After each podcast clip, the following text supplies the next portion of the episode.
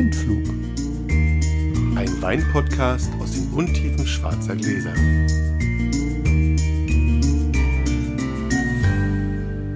Hallo Sascha. Hallo Felix. Und Hallo, Hallo Martina. Hallo. Wir sind mal wieder zu dritt.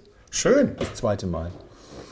Martina Bernhard vom Weingut Bernhard. Ich stelle dich mal ganz schnell vor. Aus dem schönen Dörfchen Wolfsheim. Ach, hübsch. 600 Einwohner. Und kommt zu uns mit einem Wein. Und wie sich das so gehört, wir geben unser Grundkonzept nicht auf, Wein in schwarzen Gläsern, würfeln aber nicht, sondern der Gast darf anfangen. Und bevor du irgendwie was über dich erzählen kannst, musst du direkt mit den Gläsern in die Küche und uns einen Wein einschenken. Okay, dann Los legen wir geht's. mal los. Ja, bitteschön. Bitte schön. Für Felix und Sascha habe ich heute unseren St. Kathrin Silvaner mitgebracht, weil Silvaner einfach unser Flaggschiff im Weingut ist, eine ganz besondere Rebsorte. Und St. Kathrin auch einfach der Weinberg ist, wo für mich alles angefangen hat, wo auch unsere Philosophie des Weinmachens äh, im Öko-Weinbau mit Spontangärung, Handlese und Co. alles angefangen hat. Und ich bin mal gespannt, ob Sie das erraten können.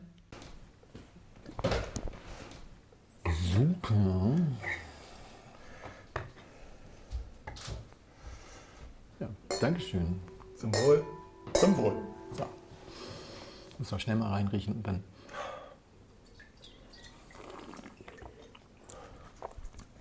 Martina, du kommst aus dem schönen Dörfchen Wo- Wolfsheim, das kein Mensch kennt, weil Wolfsheim hat einen Nachteil. Es gibt nur ein einziges selbstvermarktendes Weingut, nämlich euers. Ähm, ist das, ist das, oder ist das ein Vorteil? Kann man, kann man Start machen, wenn man der Einzige ist im Dorf, der, der seine Weine nicht bei der Genossenschaft abliefert? Ähm, klar geht das. Also ich sag mir, du hast halt deine Gegebenheiten, da musst du das Beste draus machen, ändern kannst du es eh nicht.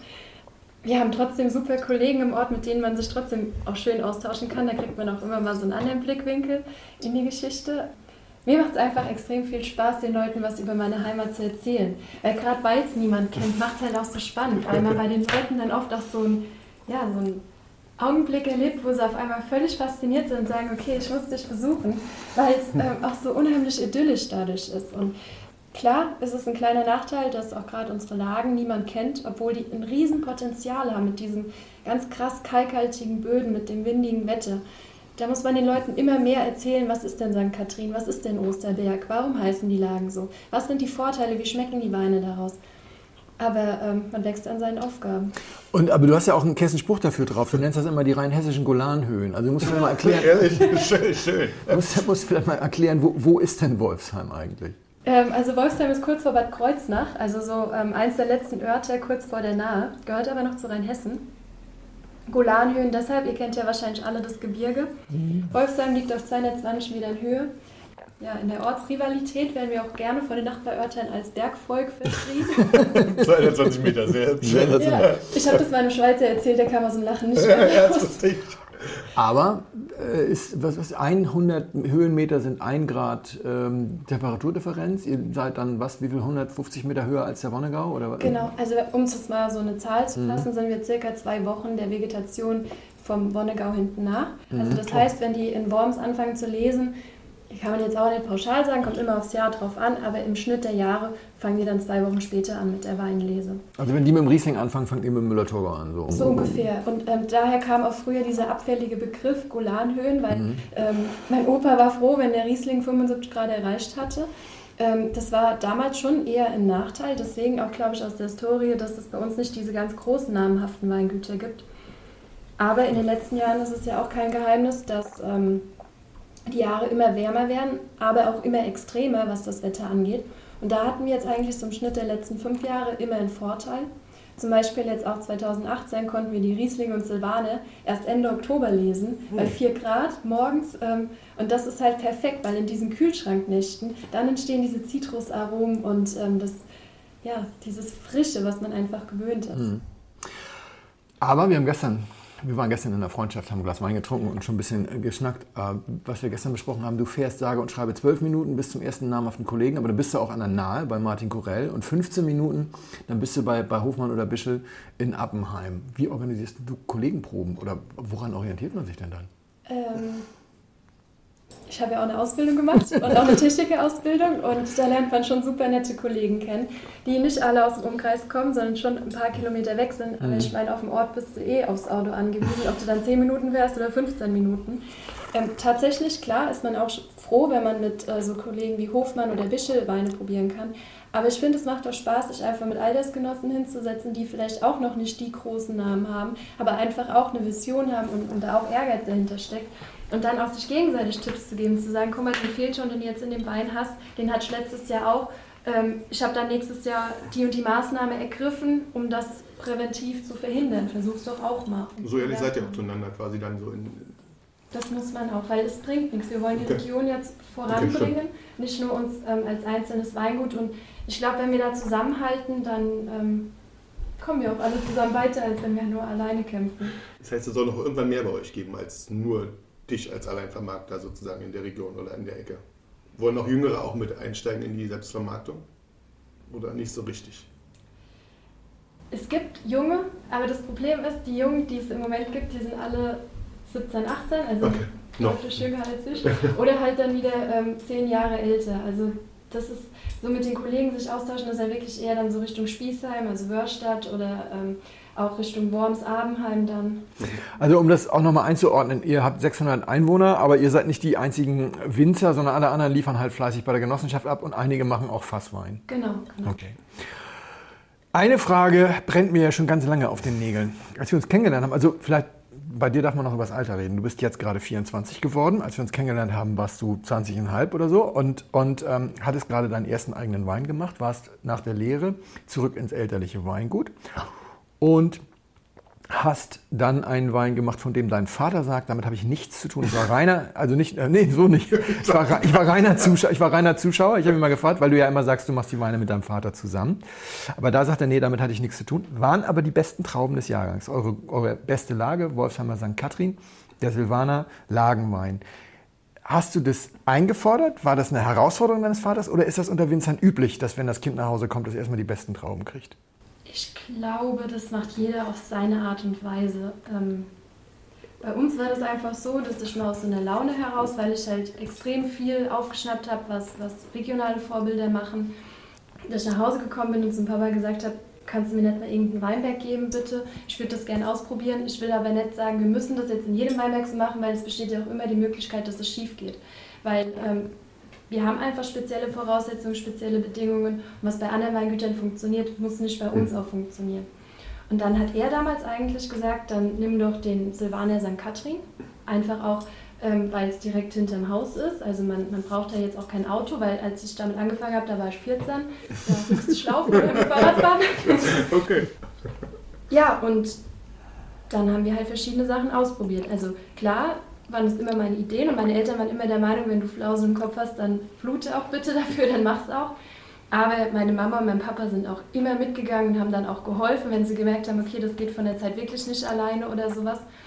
Und es sind einige Dinge in der Zeit in die Hose gegangen, wo der Papa von Anfang an gesagt hat, lass die Finger davon, im August bei 30 Grad im Schatten Riesling oder Silvaner zu entlauben. Bei dem Osterwerk habe ich auch zwei, drei Reihen dann bekommen noch, um halt bei den verschiedenen Rebsorten das Mhm. auszuprobieren. Ging auch in die Hose, die haben richtig dick Sonnenbrand bekommen, hätte man sich denken können. Aber er hat es nicht machen lassen. er hat, er hat mich alles machen lassen. Also alles, wo man, wo ich heute rückwirkend denke, also das, das hätte nie im Leben klappen können. Aber dadurch, weißt du, kannst du halt dann selber sagen, Das es funktioniert nicht. Und nicht, ja, mein Papa sagt halt, es funktioniert nicht.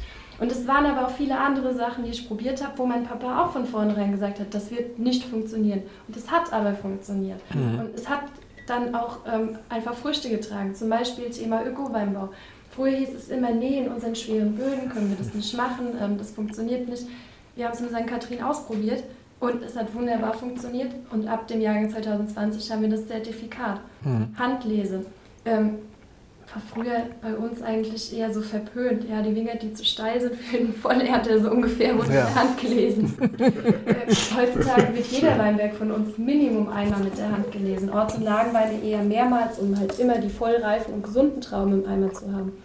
Und ich glaube, das war einfach der richtige Schritt damals zu sagen, ähm, nimm den Weinberg und mach was draus und dass dann am Ende was Gutes draus wurde, ab dem Jahrgang 2014 dann die Lagenweine, wo ich mich dann auch anstrengen musste, dass die nächsten Jahrgänge genauso gut werden. Also da warst du mit dem Experimentieren immer so ein bisschen vorsichtiger. Aber immer noch, also heutzutage probieren wir noch viel aus. Und ich glaube, das ist auch gerade als junger Mensch unheimlich wichtig, weil Schulbildung, also Ausbildung und Co., das ist deine, dein Fundament, deine Basis. Aber das Haus, das baust du erst durch Erfahrung und dass du auch siehst, wie die Natur einfach deinen Weinberg beeinflusst und wie du dann darauf reagieren musst. Ja.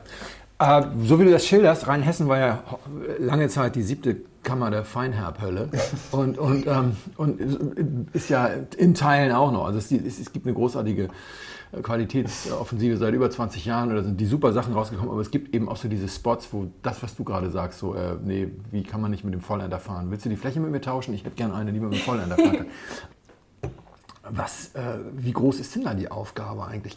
Oder wie hast du dir das ausgemalt, als du eingetreten bist in das elterliche Weingut? Also vielleicht Du hast es mir erzählt, dein Opa hat die Landwirtschaft abgestoßen. Dein Opa ist aber auch noch keine 70, glaube ich. Ne? Ähm, ah, doch 76. Ah, so gut, okay. Also dein Opa ist aber noch, noch mit dabei. Dein Opa hat die, hat die Landwirtschaft abgestoßen, den Schweinestall zum, zum Flaschenlager umgebaut und 15 Hektar Weinberge dazu gekauft. Dein Vater hat äh, das Ganze auf Selbstvermarktung bis heute 80 Prozent, ich glaube 20 Prozent Fasswein macht ihr noch, bei, 25, bei 25 Hektar. wann habt ihr das gemacht? Selbstvermarktung? Ähm, eigentlich so ab 95. Ich sage okay. immer, die haben mich im Kreißsaal gesehen haben gedacht, es gibt eine Winzerin, jetzt müssen wir Gas geben. das heißt, dein, dein Vater ist ja aber, es fällt mir jedes Mal schwer, das zu sagen, ist ja jünger als ich. Ähm, dein Vater ist noch nicht fertig mit dem, also man kann davon ausgehen, der wird also dann die Umstellung von Fasswein auf 100% Selbstvermarktung in seiner Zeit machen. Also so wie ich. Entschuldigung. Halt, halt mal Mund jetzt hier. mal kurz. und und ähm, was wird denn dann die, die Ära Martina Bernhard mit dem Weingut Bernhard machen? Hast du, hast du da einen Plan? Oder sagst du. Klar. Und? also, ähm, ich weiß auch, dass du ein Fan von Franken bist, aber ja. genau dem will ich ein bisschen Konkurrenz machen. Also, wenn ich 80 bin und ähm, auf mein Lebenswerk zurückblicke, ist eine Mission auf jeden Fall, dass die Leute sagen, Silvaner, diese Weltklasse-Rebsorte, die auf jeden Tisch äh, abends gehört, aus Franken und Rheinhessen. Ah, ja. Oder vielleicht aus Rheinhessen und Franken. Ah, gut. Oder am besten noch aus Wolfsheim und dann noch vielleicht ein paar andere Rheinhessen und Franken. Sehr schön. Der Wein hier. Sascha, sag jetzt du mal was. Ja, ich finde ihn extrem frisch. Sie hat einen sehr schönen Grip. Es macht viel Spaß zu trinken. Recht jung, ja? schön fordernd. Ich habe die ganze Zeit getrunken, mein Gläschen ist schon fast leer und das auf nüchternen Magen ist jetzt vielleicht nicht das Allerbeste für den Allgemeinzustand. Aber ein schönes Frühstück. Ja, schönes Frühstück. Also sehr schön. Ich mag den wirklich gern. Tatsächlich. Wir hatten das Problem, dass du schnell eine Kühlmanschette drüber und so weiter und gefragt, ob optimale Temperatur. Er hat ordentlich Säure, mhm.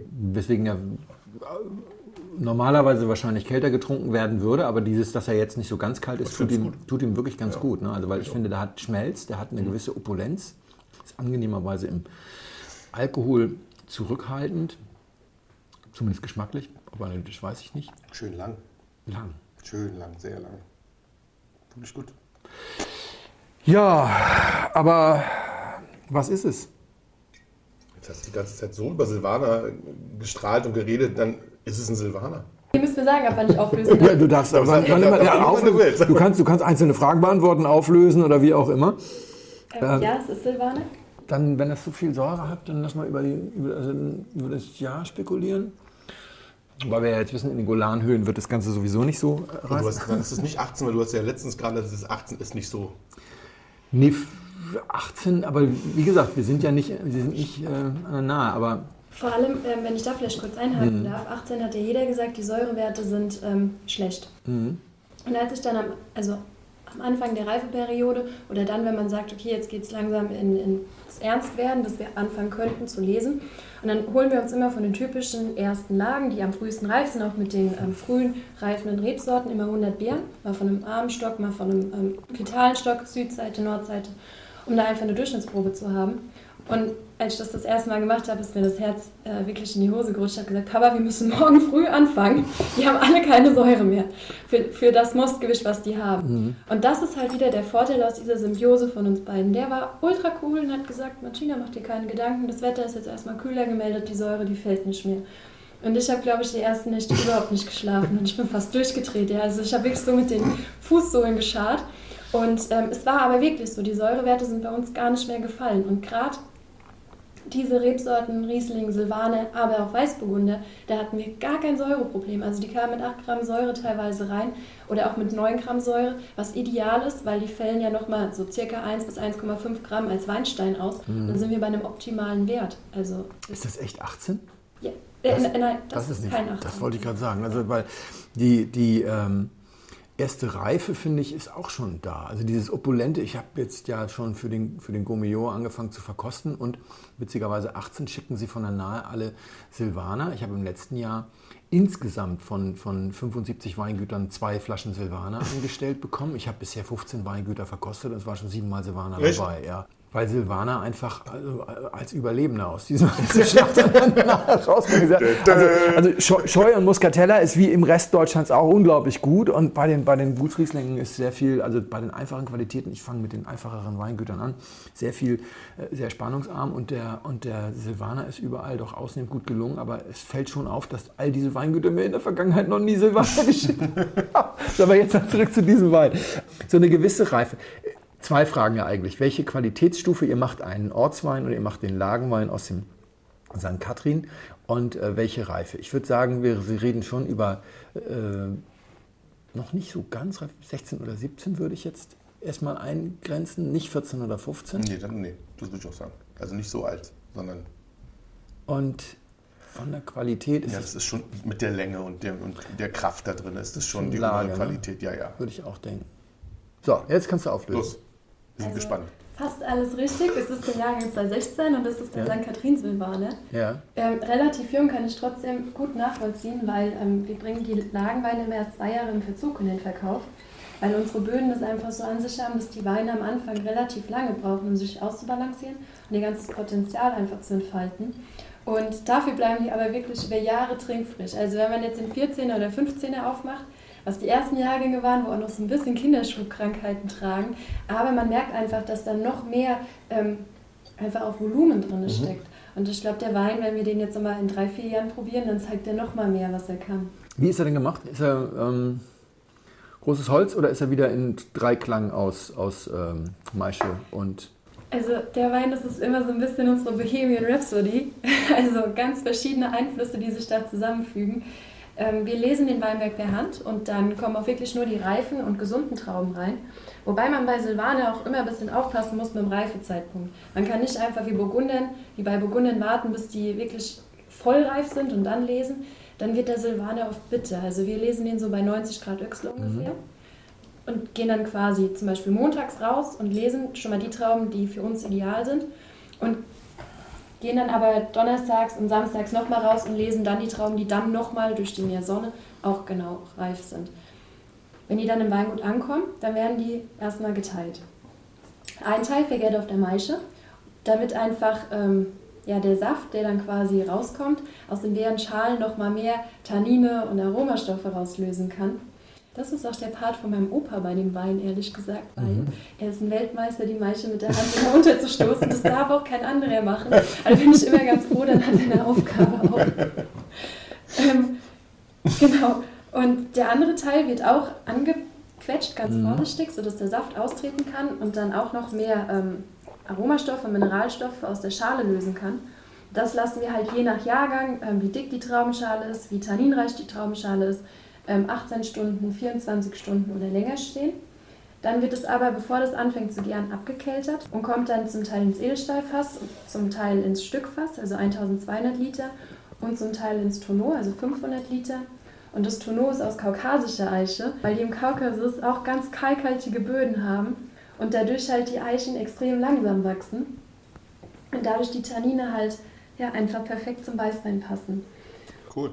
Und ähm, wir benutzen aber auch nur altes Holz. Also Stückfass zum Beispiel ist 25 Jahre alt. Ja. Sehr schön. Über den Wein erzähle ich nachher auch noch ein bisschen was, weil das ist der, ich glaube mit 14 hast du das das erste Mal so gemacht, als du genau gerade aus der Lehre nach Hause kamst. Und über den Wein haben wir uns kennengelernt. Aber jetzt die Frage, Sascha, wollen wir würfeln oder willst du einfach mal loslegen? Kann ich machen. Super. Vielen Dank für den hier schon mal. Ja klar, gerne.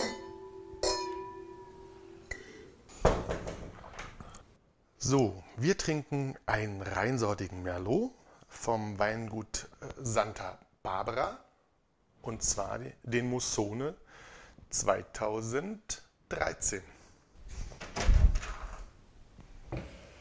Dankeschön. Zum Wohl. Zum Wohl. Zum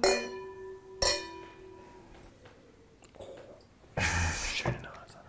Schöne Nase. Schön. Freut mich, dass es mit einer schönen Nase anfängt. Felix weiß ja, dass ich ähm, gerne kalifornische Weine trinke. Also gerade, wenn sie so ein bisschen schön sind, so ein schöner Cabernet Sauvignon aus. aus So Klischee-Marmelade. Ja, so Klischee-Marmelade. Da stehe ich ja total Genau, drauf. du freust dich drauf. Und ähm, da habe ich mich sehr gefreut, dass ich ähm, im Mai eine Einladung gekriegt habe zum Masterclass vom California Weininstitut, heißen die, glaube ich. Richtig? Ja, Ja. so Ja. heißen die.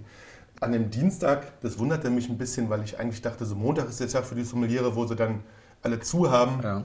Aber es war ein Dienstag, es war trotzdem schön voll. Ähm, und sie hatten ein, ein lustiges Motto. Ähm, das Motto war, ähm, wenn du denkst, du kennst es, dann denkst du nur, du kennst es. Schön. Ja, das fand ich, das fand ich ganz gut. nett, ja. Ähm, zu Kalifornien, was ja stimmt, ich habe mir das nochmal auf der Karte angeguckt. So Kalifornien in der Längsausstrecke, also hoch und runter sind es ja wirklich paar tausend Kilometer. Also, also nicht ein paar tausend, aber Es reichlich. ist, tausend äh, Kalifornien bisschen was, ist, ja riesig sehr lang. groß. Und da hast sehr, sehr groß. Da hast du natürlich eine Wahnsinnsspanne, was du da an kalifornischen Wein machen kannst. Das ist ja, also das ist ja, Ja. das Klima ist ja nicht so wie im Rheingau oder in Rheinhessen einmal so und dann war es das. Ja, und Sondern da geht es von oben nach unten einmal durch. Da passt das Motto ganz gut. Du wolltest was sagen? Nur so als so unnützes Wissen. Sonoma County, das größte Wein, Wein-County Kaliforniens, hat mehr unterschiedliche Geologien und Bodenarten Ja. als Frankreich. Insgesamt, das war lustig, habe ich mich auch gelesen, insgesamt gibt es ja 100 äh, Bodengeologien und Mhm. die haben 50 und Bordeaux alleine hat, Bordeaux hat nur 20. Mhm. Und das fand ich auch ganz spannend. Das ist, also, es ist erstaunlich, dass so eine Region so riesig ist und Mhm. dann trotzdem nur eine Region ist. Das fand ich ähm, erstaunlich. Jedenfalls äh, war das ganz schön, die haben eingeladen. Es war sehr voll, es war sehr gut gemacht. Hatten sie sehr schön vorbereitet und Gastgeber und Repräs- Repräsentator war Konstantin Baum, Mhm. jüngster Master Sommelier, anno dazu mal. Er hat dann 2015 gemacht, Master of Wine. Meister auf Wein. Ja. Hat er 2015, dann war er 33, jetzt ist er dann also 36, Aber jüngster 37. Deutscher, nicht jüngster aller Zeiten, oder? Ich glaube, jüngster aller Zeiten. Also hatten sie, bin ich mir jetzt nicht sicher, war der jüngster aller Zeiten. Ich Okay. glaube, ich, ich habe jüngster letztens gelesen, aber sehr jung. 33, aber nicht alt. Er macht immer noch den Eindruck, als ob er 33 ist, muss man ehrlicherweise sagen. Also er wirkte nicht wie knapp 40. Er machte das trotzdem schön. Würde ich, ich würde sagen, er machte das Diesen schön. ironischen Unterton, den hört, glaube ich, jeder. Ähm, er präsentierte die Region, in der er anfing, viel darüber zu erzählen. Ja. Und zwar sehr viel. Sehr, sehr viel. Und Okay. vor uns standen die schönen Weine im Glas. Oh, das kenne ich ja auch. Wenn du, oh. Und dann redete er sehr, sehr lange. Bis irgendwann die Leute einfach anfingen zu probieren, So, oder? so in etwa. Zwischendurch rauchen sie da rein und probierten tatsächlich.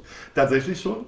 Das war ganz lustig. Erzählt ja wirklich ein paar spannende Sachen. Also die Nummer mit dem Nebel, dass das interessant ist, weil der Küstennebel da so reinzieht und Ja. dadurch die, diese Kühle und Frische damit reinkommt und sowas. Und das ist, weil die Täler halt zum Meer liegen, ganz Ja. viel und sowas. Das waren Sachen, die wusste ich nicht, die fand ich sehr spannend und sehr lehrreich und schön erzählt. Aber er erzählte insgesamt tatsächlich Weißt du, weil, ja, man muss dann da wahrscheinlich auch in, in, in Schutz nehmen, wenn man so viel weiß über so ein Thema äh, will und dann, dann will man das erzählen. Und dann, und dann will man Leute auf das gleiche Level bringen. Und es dauert eine Weile. Man muss ein bisschen älter werden, bis man merkt, dass das die meisten Leute gar nicht wollen und dass man eigentlich einen Teil des Wissens anbieten muss und sich dann offen für Fragen gestalten muss. Und insofern also wenn er jetzt natürlich schon fünf Jahre unterwegs ist, dann hätte er es vielleicht zwischendurch mal... Egal, komm, lässt uns reden wir über Wein. Also jedenfalls, äh, ich bleibe noch ganz kurz dabei. Er kriegte nämlich irgendwann zwischendurch auch vom, ähm, vom Head of des California Weininstituts, der, der dabei war, kriegt er ein Zettelchen zugeschoben, so ganz leise, zack, schob er das an seinen Rednerpult. Er guckt dann darauf und sagt, ich muss mich ein bisschen beeilen, ich habe einen, kle einen kleinen Rüffel gekriegt, ich bin zu lang. und das war sehr schön, dann hat er sich dann wirklich ein bisschen beeilt. Ähm, sie hatten aber echt wahnsinnig gute Weine. Ich habe es mir, ich mir aufgeschrieben, also ich hab's mir, die hatten ja, so eine schöne Liste Verkostungsliste. Ich habe mir die Weine, die mir am besten gefallen haben, habe ich mir mal mit eingeklingelt und ähm, da waren ein paar dabei, die waren sehr typisch. Da waren äh, ein Ritsch dabei, ein Petit Syrah, der war sehr gut. Von 2016 fand ich erstaunlich, aber nicht so erstaunlich. Das ist Ritsch, die machen nicht so richtig viele schlechte Weine. Ja. Das ist ein bisschen. Montelena macht auch einen Petit Syrah, ne? Das ist so diese kleine kalifornische Verstecktheit, dem man sich mal vielleicht mal irgendwann mal widmen Oh, sollte. unbedingt. Und der war wirklich, also der war sehr, sehr schön. Also mir wunderbar gefallen, kostet irgendwie dann 35 Dollar. Das ist jetzt auch nicht die Welt. Ja, da muss man, kann man wirklich nicht meckern. Dann gab es was, das mir, du wirst das wissen, dass mir das gefallen hat. Also es gab was reinsortiges, weißes, ähm, gibt es in Frankreich auch, Rosanne. Reinsortig Rosanne, das, das Weingut ist ein bisschen, verzeiht mir das, Kaip, Quaip, Bian Nakido Hillside Estate. Kein Mensch kann das aussprechen. ähm, aus dem Santa Maria Valley. Von 2014 kostet auch nur 45 Dollar. Du erinnerst dich quasi, den einzigen reinsortigen, den wir noch kennen, ist ähm, vom Bocastel. Ja. Der große, der kostet irgendwie 170. Ja. Also ist es mit 45 Dollar, bist du da Ja. sehr gut dabei. Und der war sehr schön. Allerdings war er auch bekannt, weil es halt tatsächlich, und es sind auch die Klone irgendwie, wenn ich das richtig im Kopf behalten habe, die Klone äh, von Bocastel. Das schmeckte tatsächlich auch wie ein kleiner Bocastel, also Ja. wie ein kleiner reinsortiger Bocastel. Aber sehr, sehr schön. Hat mir sehr gut gefallen. Dann gab es die Weine von Bauclimat, da hatten wir letztens oder in der letzten Folge schon drüber kurz Mhm. geredet, die waren fantastisch. Aufgrund dessen musste ich quasi die nochmal nachkaufen, braucht man nicht weiter darauf eingehen. Super, Mhm. kann man nur empfehlen. Und es gab noch einen ganz tollen, für mich ganz, ganz tollen äh, Pinot Noir. Ähm, Ja. Und zwar von Litoria Cerise, vom Litoria Cerise Vineyard. Genauso ein besch- Ja. bekloppter Name. Ganz toll, der war natürlich ein bisschen teurer. Ähm, der war aber wirklich toll, der war bei 100 Bisschen teurer, Dollar. 100 Dollar. 100 ja. Dollar. ja, aber 100 wer, wer jemals in Kalifornien Wein gekauft hat, weiß, also ähm, ganz, ganz andere Preisstruktur Ja. als hier. Wir hatten noch letztens, aber die sind auch tatsächlich teurer als hier, die ganzen Weine. Also im Vorort. Ja. Meistens sind sie hier in Deutschland billiger, Billiger. als direkt Ja. im, im eigenen Land. Fast überall in Übersee. Das ist erstaunlich, wa? Also Nein, die, die machen das genau richtig. Die sagen, ich habe einen Binnenmarkt und eine Binnenmarktnachfrage für einen stabilen Preis von XY. Hm. Und was sie die Italiener vernichten ihre Pfirsiche mit dem Bulldozer, damit, dieser, damit dieses Preislevel da bleibt. Und die Amerikaner und Südafrikaner und Chilenen haben halt die Möglichkeit, diese Flaschen einfach in Richtung Europa zu schiffen und die tauchen nie wieder auf. Stimmt. Soweit du noch weg ist, merkt kein Amerikaner, wo die sind. Ja, Preis. äh, selbst im Internetzeitalter interessanterweise, wir hatten das ja bei, bei äh, dem, dem äh, Montelena, Ja. der, der hier 100 Euro kostet und der ab Weingut, Selbstabholer 160 Dollar kostet, was 140 Euro plus Sales Tax, wenn du dann stimmt. noch, also insofern.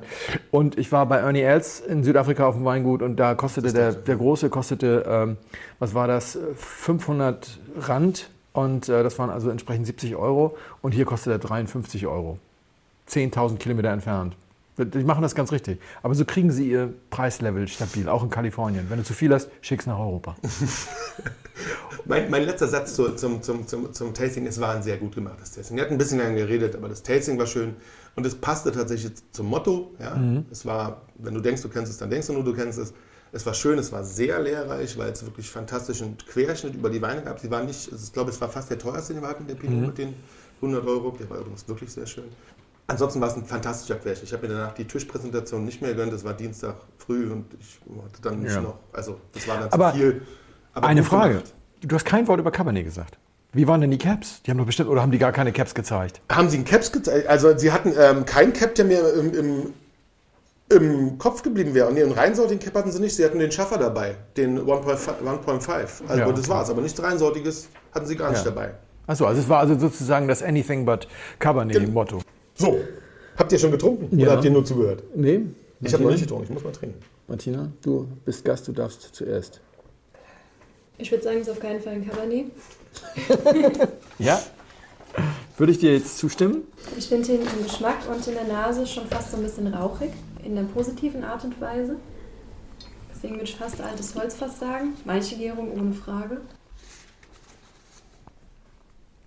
Also rot. Das man, immer- bei schwarzen Gläsern kann man das ja immer. Wir haben das eben vergessen. Bei dir wäre es mal zu sagen, es ist ein Weißwein, stimmt. Ähm, Also ich gehe davon aus, dass es ein Rotwein, wenn Ja. es ein Weißwein wäre, ähm, ja, fände ich sehr interessant.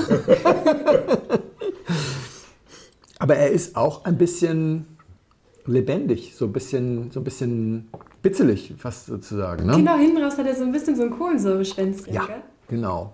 Was mich schon wieder, also äh, wieder, wir haben ja das tatsächlich geschafft. Irgendwie, Sascha hat uns ja drei Nachgärer serviert in einem Jahr. Ich habe in meinem ganzen Leben außerhalb dieses Podcasts irgendwie zwei Nachgärer probiert. Aber es ist kein Ein- Nachgärer. Du bist kein Nachgärer, nee. Nee, ist Aber es ist dadurch kann es kein so wahnsinnig alter Wein eigentlich sein, oder? Oder ist es wirklich ein sehr, sehr fester Verschluss gewesen? Habt ihr denn eine Idee überhaupt, was es ist? Also welcher? Ich habe hab zwei Vermutungen, Dann raus damit. Kann aber auch richtig falsch sein. Das ist wurscht. Wir liegen eigentlich, wir haben es wir, wir haben's ein Jahr lang gemacht falsch. und hatten es bis jetzt eigentlich. Wir haben noch nichts gerissen. Nichts Doch, gerissen. einmal, Einmal, einmal, aber einmal an der Rhone habe ich ein bisschen was gerissen, aber sonst. Also wenn wir in Kalifornien sind, würde ich auch sagen, es könnte vielleicht ein hochreifer Pinot Noir gewesen sein. Oder sogar ein Syrah, wobei ein Syrah ja eigentlich fast kräftiger wäre. Aber ich finde hinten raus so dieses Rauchige und auch, ich finde, er hat schon auch kräftige Tannine. Aber ist es nicht. Nee, Nee. Und wir sind auch Wir sind nicht in wir sind Kalifornien. nicht in Wir sind Kalifornien. in Kalifornien. Aber Also wir sind nicht zwangsweise mal da über das, was wir erzählen. aber ich macht würde. Alles- Nee, das ist alles cool. Du, wir liegen, wir liegen so oft, so viel daneben. Das ist Ich schwanke auch. Ähm, ich mag auch Pinot noch nicht ausschließen. Stell mal eine Zwischenfrage.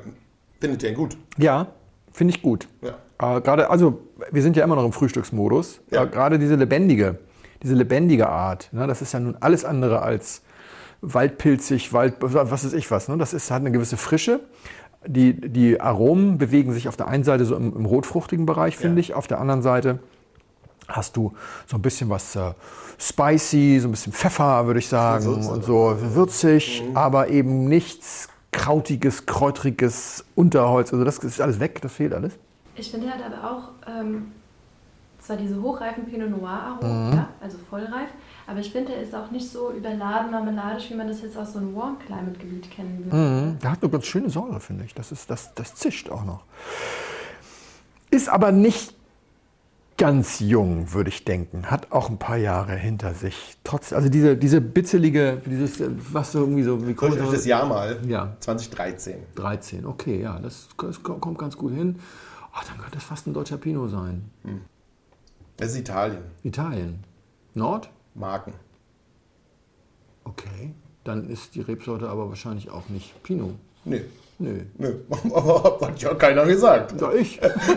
Wir beide. Aber Jeder, jeder blamiert sich so gut er kann. das macht ja nichts. Aber es war ja nur, du wolltest es nicht, du hast gesagt, du willst es noch nicht ausschließen, aber es könnte auch was anderes sein. Das ist schon. Aber du kriegst zumindest wir Rotwein erkannt. Es ist ein Sangiovese. Merlot. Merlot. Ein reinsortiger Merlot. Ach, das ist ja ein Gag. Oder? Ganz schön guter. Ganz, Und ganz schön gut, aber. Warum ich ihn ausgesucht habe, ähm, es gibt ja noch einen so einen wahnsinnig teuren Merlot. Fällt er dir ein? Maceto meinst Maceto, du? Ja. genau. ja.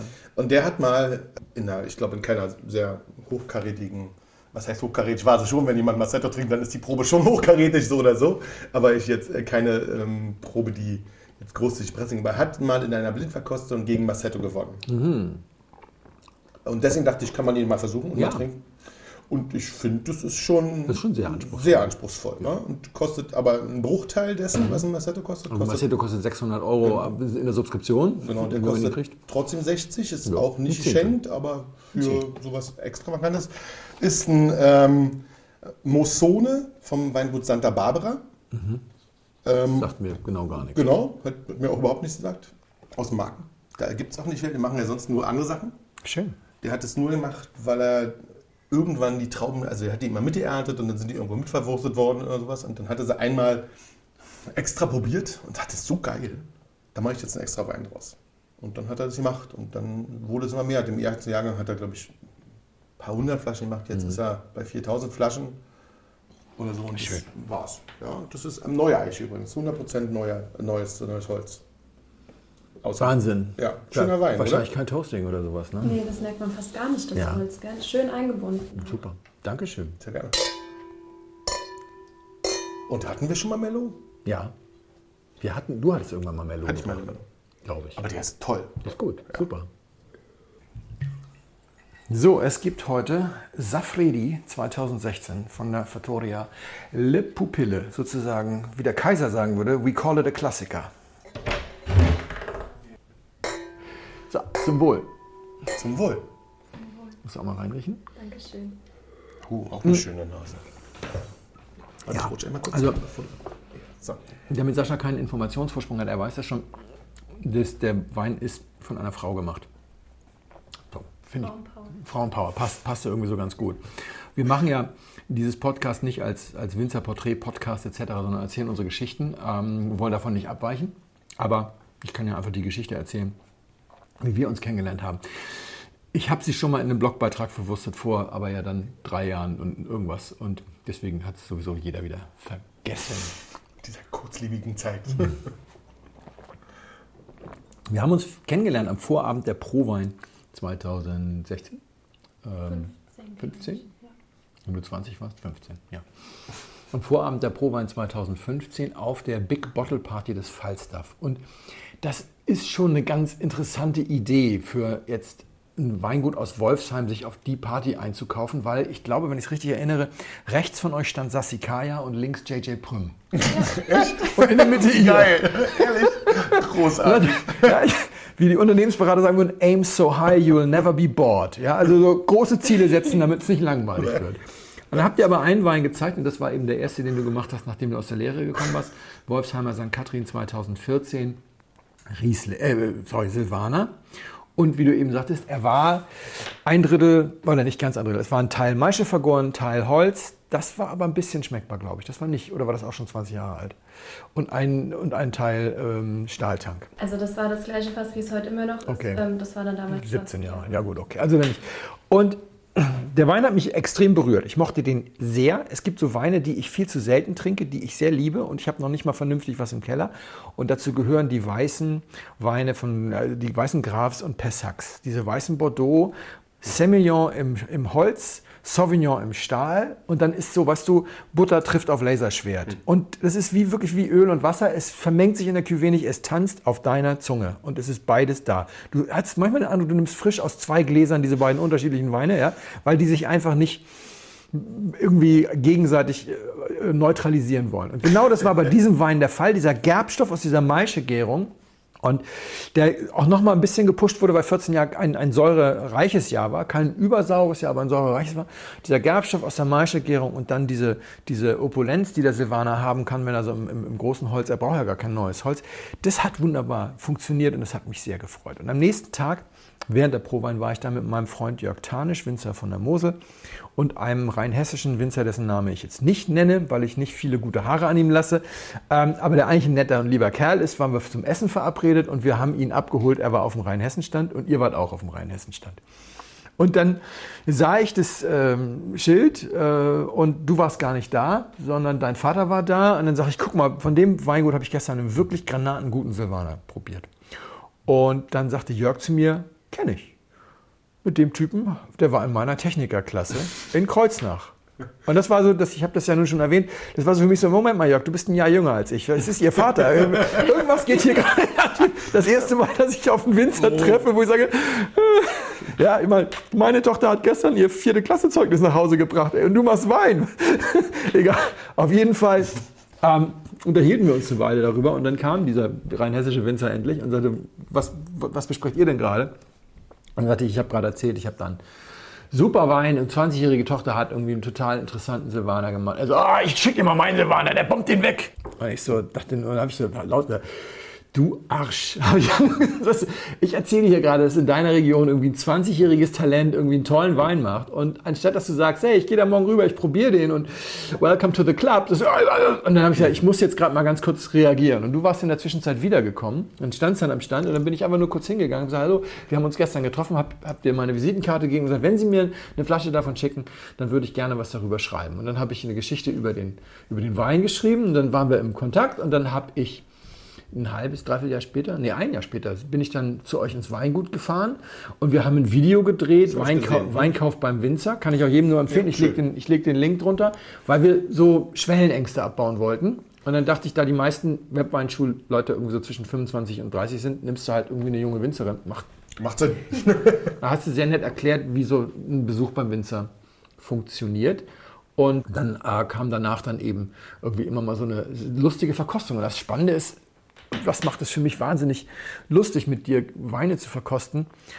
Ich habe ganz am Anfang haben wir, haben wir ein paar Sachen verkostet und da waren auch so Sachen dabei, die fand ich nur so mittelmäßig, weil das ist ja so alles erstaunlich normal, so angenehm normal. Ja, also ihr macht ja auch Chardonnay halbtrocken und so. Ihr seid so ein richtiger, ja, halt Betrieb. Wie gesagt, noch 30 Prozent Fasswein und so weiter. Zwischendurch kommen so total tolle Sachen. Dann kommen auch mal Sachen, da kann ich gar nichts mit anfangen. Und ganz am Anfang habe ich gesagt, du darfst es dir nicht zu Herzen nehmen, du musst einfach selber entscheiden, was du annimmst und was nicht. Und das ist sehr schön, weil ich kriege auch manchmal so ein direktes Feedback. Gut, das findest du jetzt so, ich finde das anders.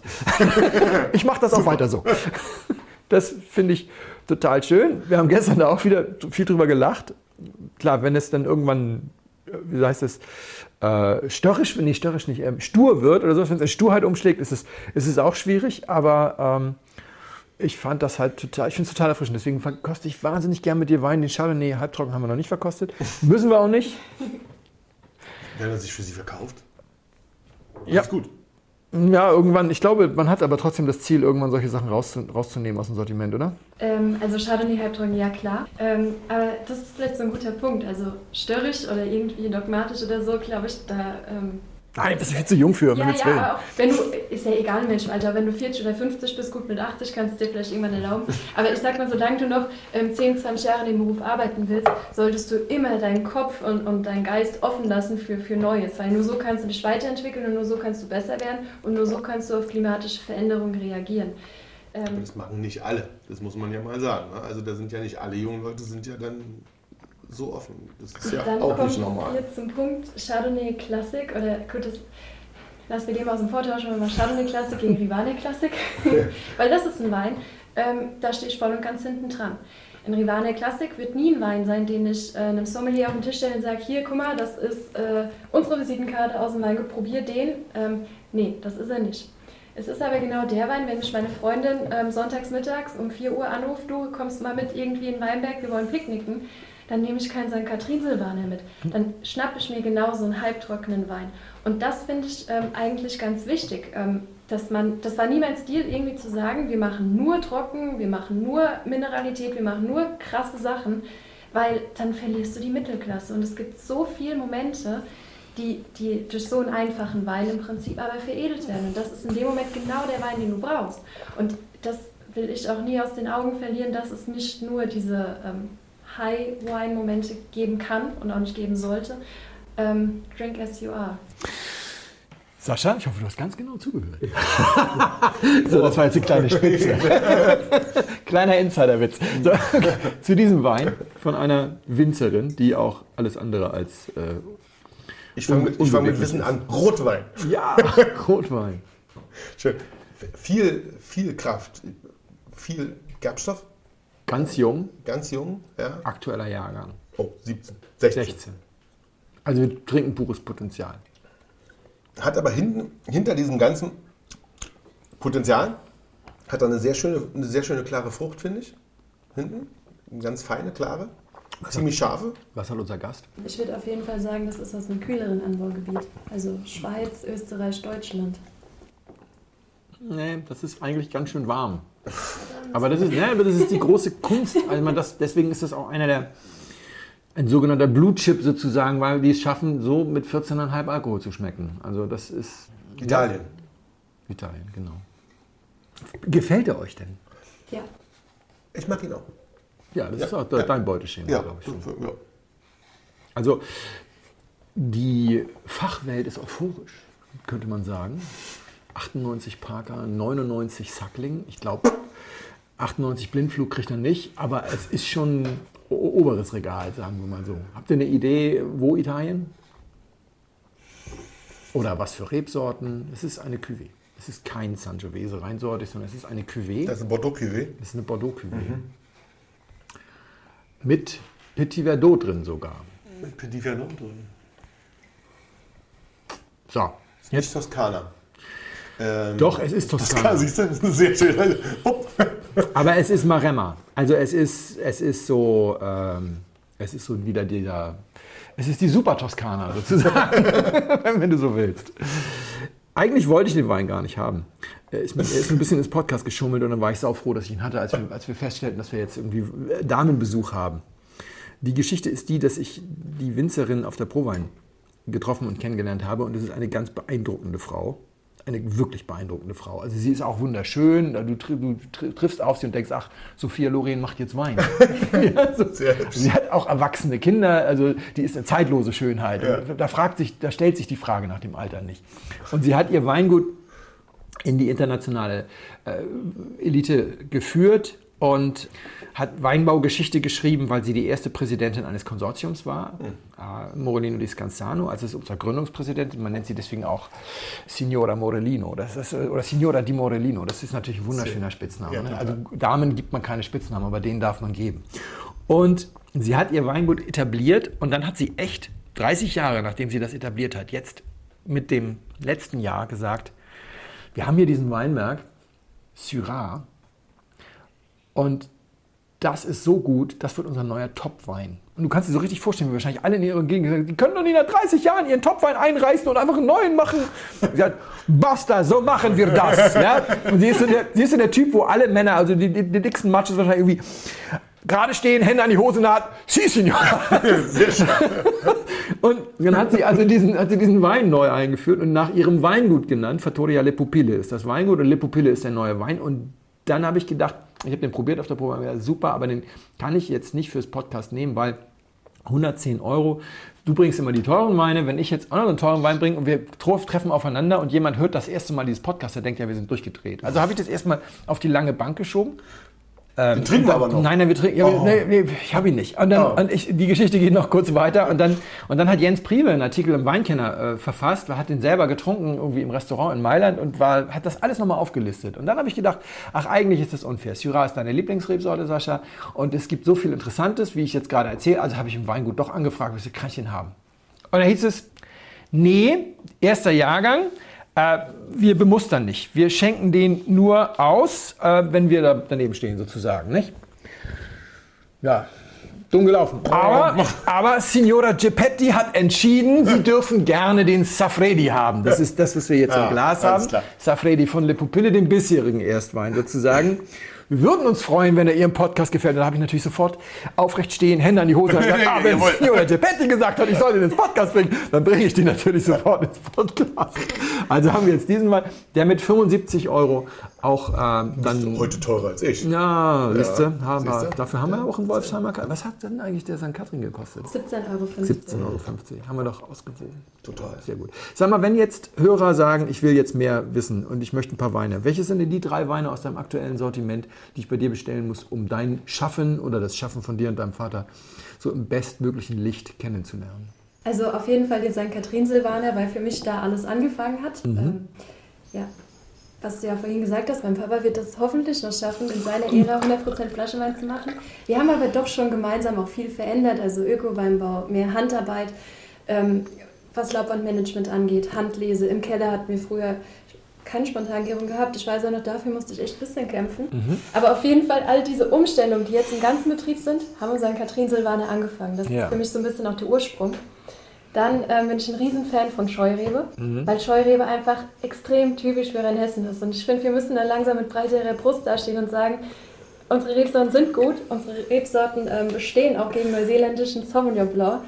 Ähm, genau, und einfach dazu stehen. Und da haben wir halt einen ganz tollen aus St. Johann, also der St. Johanner Scheurebe, der auch aus dem Holzfass kam und auch ein bisschen Spontinote hat, aber vor allem dieses ähm, ganz krasse Johannisbeere, Johannisbeeraroma, ähm, auch viele exotische Früchte, eine gute Struktur hat. Also gerade wenn man so ein bisschen pikant kocht oder so süß-sauer kocht, idealer Essensbegleiter. Und dann würde ich aber auf jeden Fall auch noch was aus dem Gutsweinsegment nehmen. Da vielleicht echt ein Weißburgunder, weil das einfach nochmal so eine andere Facette zeigt. Ähm, unser Weingut war schon früher ein Burgunder-Weingut, weil einfach unsere Böden das super hergeben. Neben Silvaner und Scheu. Die können alles. Die können alles. Die können alles. ja, Go, Wolfsheim, go! Alles klar. Viel, vielen Dank, dass du da warst. ja klar, danke, dass ich da sein durfte. Sehr schön. Sehr geehrte Damen und Herren, im Namen von Flugkapitän Felix Botmann und Co-Pilot Sascha Radke darf ich mich ganz herzlich bei Ihnen bedanken, dass Sie sich heute für Blindflug entschieden haben. Wir hoffen sehr, Sie hatten eine angenehme Zeit an Bord and wish you a safe onward journey und allzeit einen guten Wein im Glas.